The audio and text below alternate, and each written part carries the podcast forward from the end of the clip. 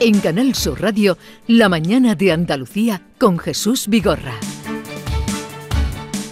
9.15 minutos de la mañana y como les había anunciado, esta era la primera visita a nuestro programa eh, como presidente del Parlamento de Andalucía, Jesús Aguirre, que tantas eh, mañanas vino como consejero de Sanidad.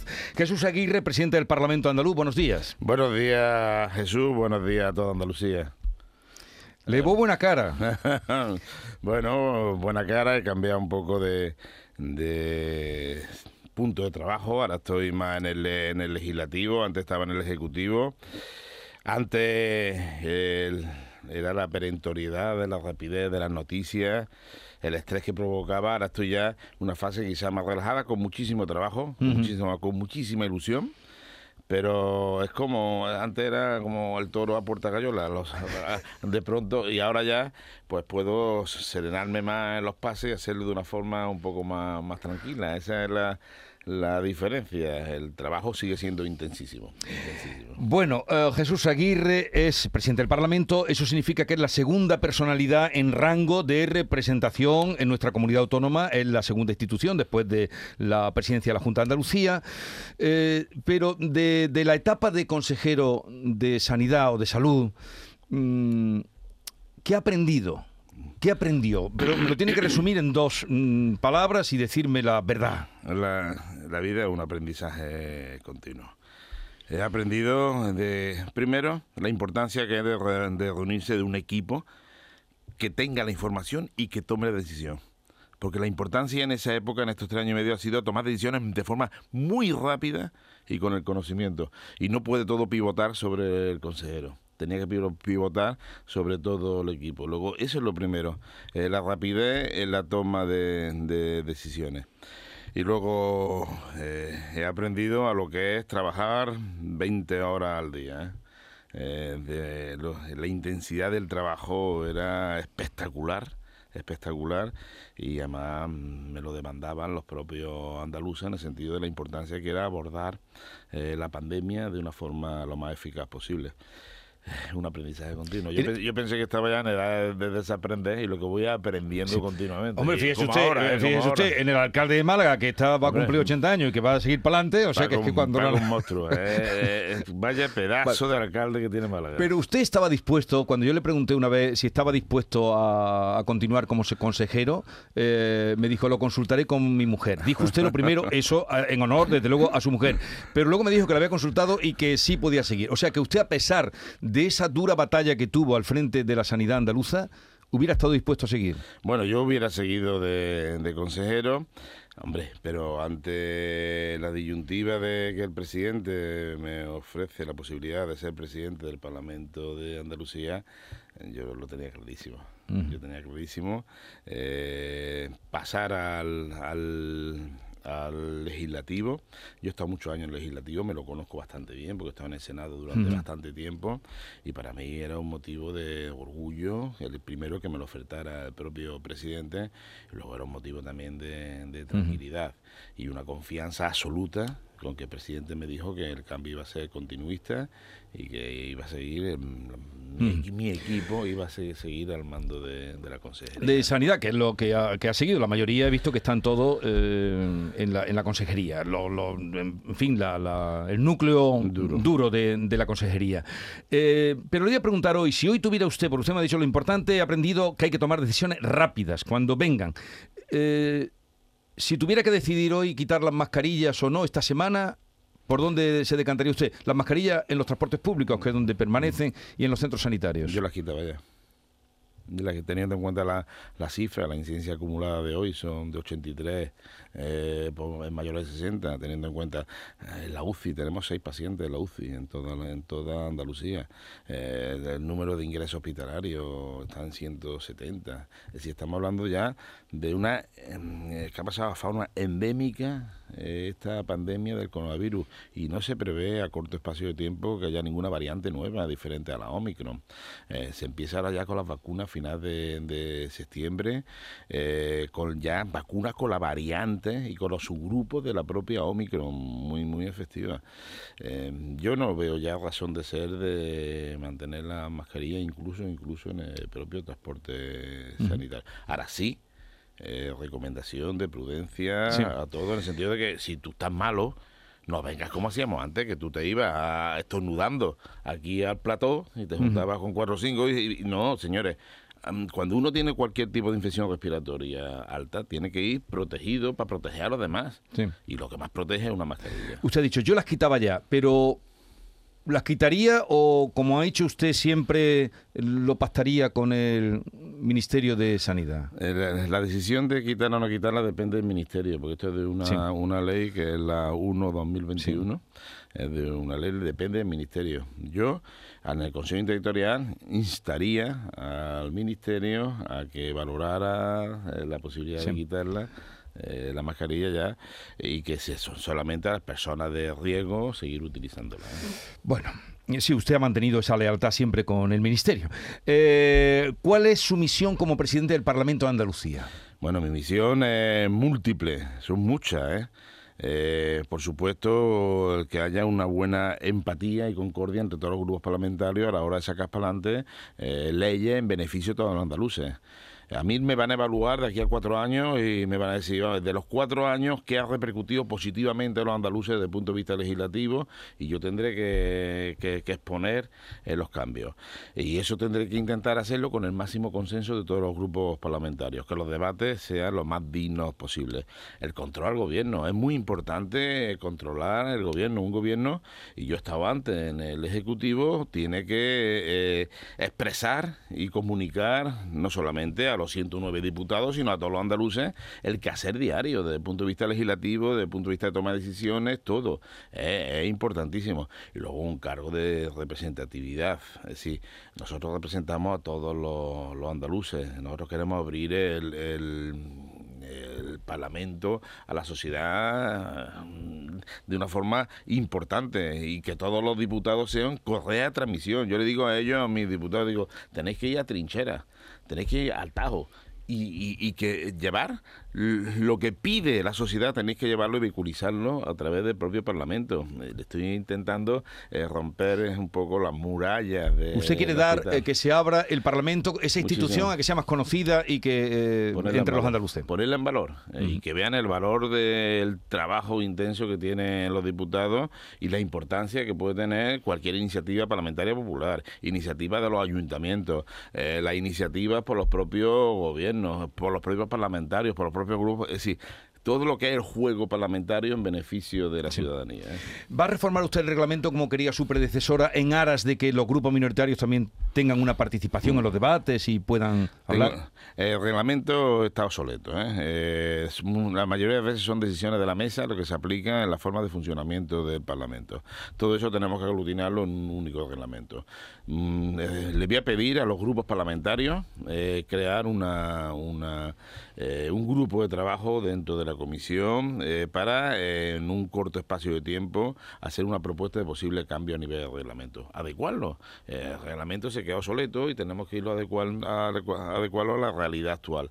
Es una de las temas que voy a tratar y yo creo que antes que después lo vamos a tratar para que nos dé tiempo a, irlo cambiando a lo largo de la legislatura. bueno, usted me decía, es muy importante, trataré de sacar adelante las leyes que sean beneficiosas para los andaluces, pero, presidente, eh, si ustedes tienen mayoría absoluta, mayoría en el Parlamento tienen mayoría absoluta, no van a tener problemas. Bien, nosotros tenemos mayoría absoluta, absoluta gracias que nos la han dado los propios andaluces, pero eh, nosotros representamos, el Parlamento representa al 100% de la población de Andalucía, con diferentes formas de pensar. Eh, la mayoría absoluta mm, de, no es, no es cuestión de, de, aplicarla, ni mucho menos, es llegar a puntos de consenso. Yo el primer día le dije a todos los grupos parlamentarios, a los portavoces, lo que lleguéis a pactar entre vosotros será bienvenido a la mesa y la mesa lo que hará es ratificarlo. Es decir, nosotros desde el primer día y dentro de la mesa he intentado llegar a todos los puntos que hemos llegado al máximo punto de consenso con todos, se, cediendo en unas cosas por parte de un grupo parlamentario, por parte de otro y, y cediendo también la mesa en beneficio de todos. Yo creo que no es, no es el modelo de, de, apretar ni de sacar pecho con una mayoría mm. absoluta. Yo creo que el debate, el hablar con uno, el hablar con otro, cuando tú hablas con, ya no hablas de, Y yo soy, al menos intento, voy a intentar meter el máximo de diálogo en toda la toma de decisiones. Lo he hecho durante eh, la época legislativa, he llegado a puntos de consenso, incluso por unanimidad con los sindicatos mayoritarios de la mesa sectorial de sanidad. Es decir, yo estoy acostumbrado a, ceder por un sitio y por otro. Y al final, cuando tú hablas con alguien y pones sobre la mesa eh, las propuestas de uno y otro, ves que hay mayor punto de concordia que de discordia. ¿Cuántas, ¿Cuántas comparecencias hizo usted en la pasada legislatura? Para hartarme. Sí, pero... Eh, nada más que de, de COVID fueron setenta y tantas. Eh, ¿Doble? Luego me, seguía la, consejera de, Euskadi con hmm. treinta y tantas comparecencias. Es decir, nada más que en COVID, en pandemia, doblé a la media del resto de los. A lo mejor por eso le ofrecieron eh, la presidencia del Parlamento, porque eh, fue usted 70. Eh, el Parlamento era mi segunda casa y era casi mi primera casa. ¿Qué importancia le da usted, ahora que va a tener que hablar con todos los grupos, a las formas? Las formas son importantísimas. Eh, la forma de el abordaje, eh, todo. Eh, yo creo son. Y, mantener la concordia y, el respeto entre, entre uno y otro, yo creo que, es la base del diálogo. Y la casa de todos, que es el Parlamento de Andalucía, es una casa donde tiene que imperar el diálogo.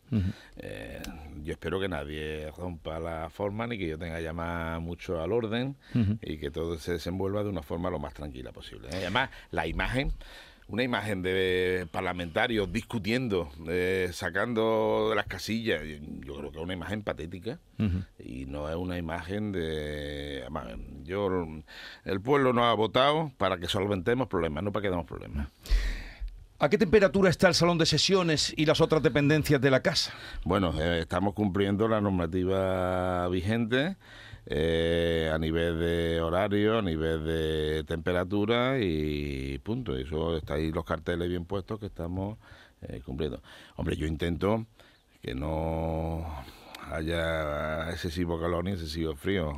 Una parte de la bancada se me quejaba el otro día de que tenía frío Claro, y otra parte de la bancada que va con chaqueta, pues decía que tenía que hacía calor. Intentamos buscar. Pero va usted a regular eso para que el ahorro energético, me refiero. El ahorro energético lo estamos aplicando tal como manda la normativa del gobierno y punto. Estamos todos sumando en eso. Esta mañana la noticia del día es, ya lo sabe usted, usted estaba al lado cuando ayer el presidente de la Junta de Andalucía eh, dio la cantidad, el presupuesto mayor de la historia para 2023, 45 mil millones. de euros. Le vi en la televisión esta mañana, le he visto a usted que estaba al lado y tal.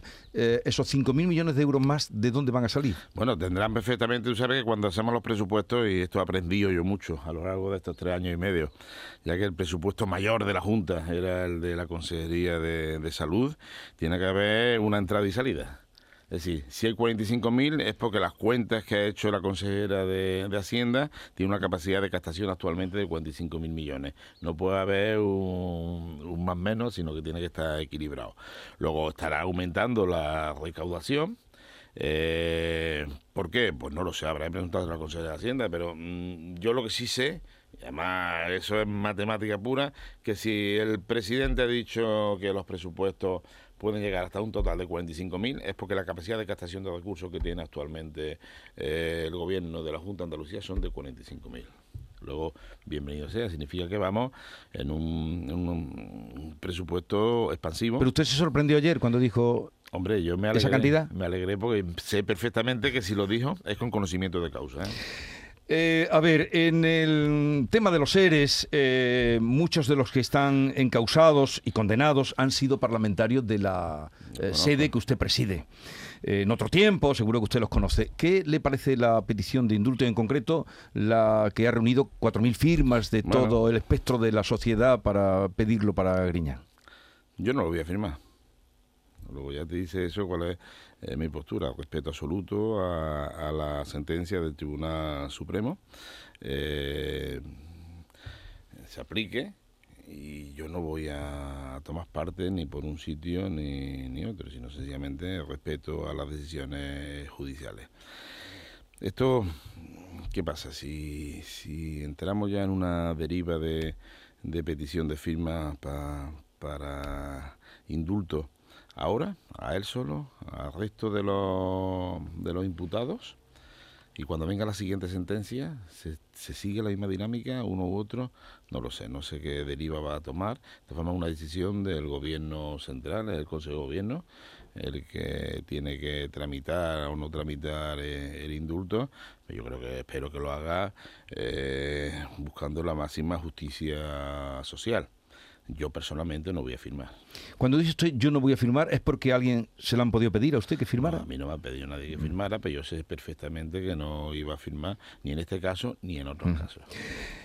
Eh, ¿Cómo será el otoño? Que nos dicen que va a ser terrible. Eh, ¿Usted lo ve, es de los optimistas o de los pesimistas, señor presidente? Estuve almorzando con el gobernador del Banco de España el lunes. Eh, Qué bien se relaciona, ¿eh? Sí, y bueno, y él era un, daba un informe un poco complicado de cara a la perspectiva de, futuro, sobre todo de crecimiento, una serie de parámetros que él domina perfectamente, no yo como el caso.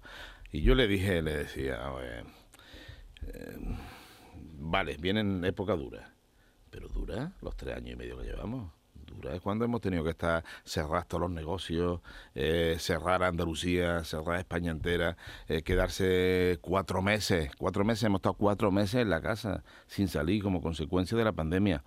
Digo, vendrá época donde posiblemente tengamos que tener eh, dureza desde el punto de vista económico, pero época tan dura como la que hemos tenido hasta ahora y sobre todo en los principios, los albores allí, año 2020, 2021, no creo que sea tan dura. Luego vamos a ser un poco más optimistas. Habrá que tomar medidas.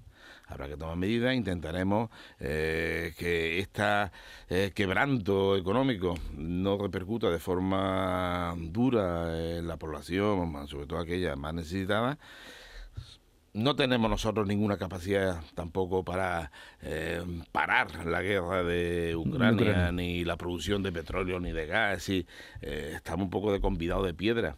Pero yo personalmente intento ser un poco más positivo. Yo creo que hay que darle un poquito de esperanza a la, gente. Torres más grandes han caído y no, no hay mal que 100 años dure. Eh, venimos de una época muy dura. Y por eso digo, dura, la dura es la, época que hemos pasado.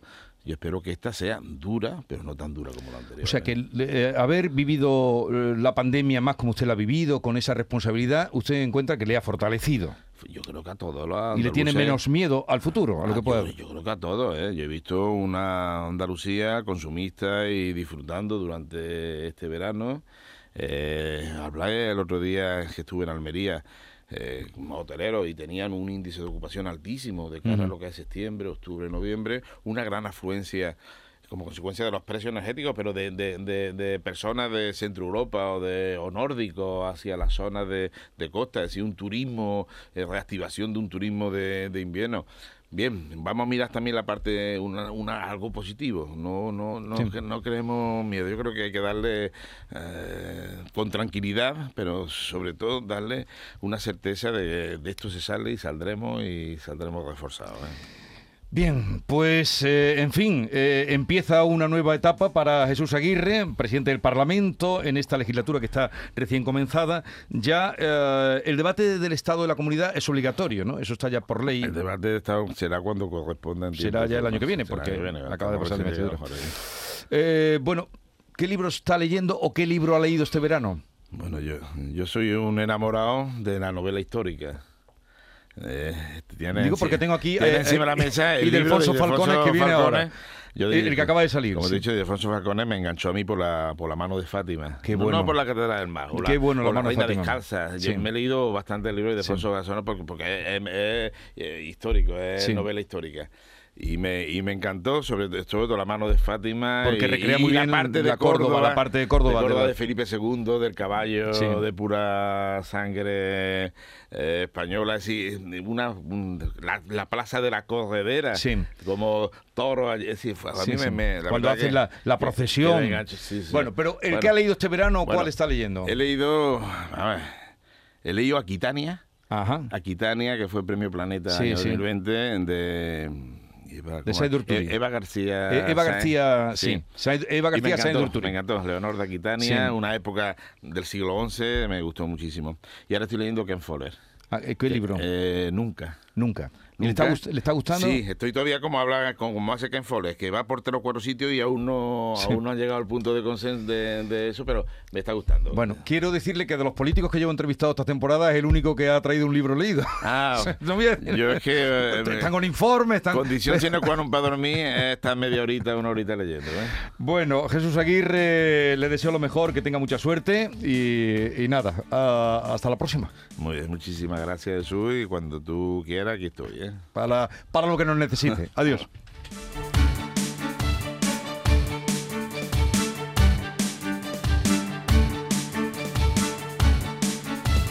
En Canal Sur Radio, La mañana de Andalucía con Jesús Vigorra.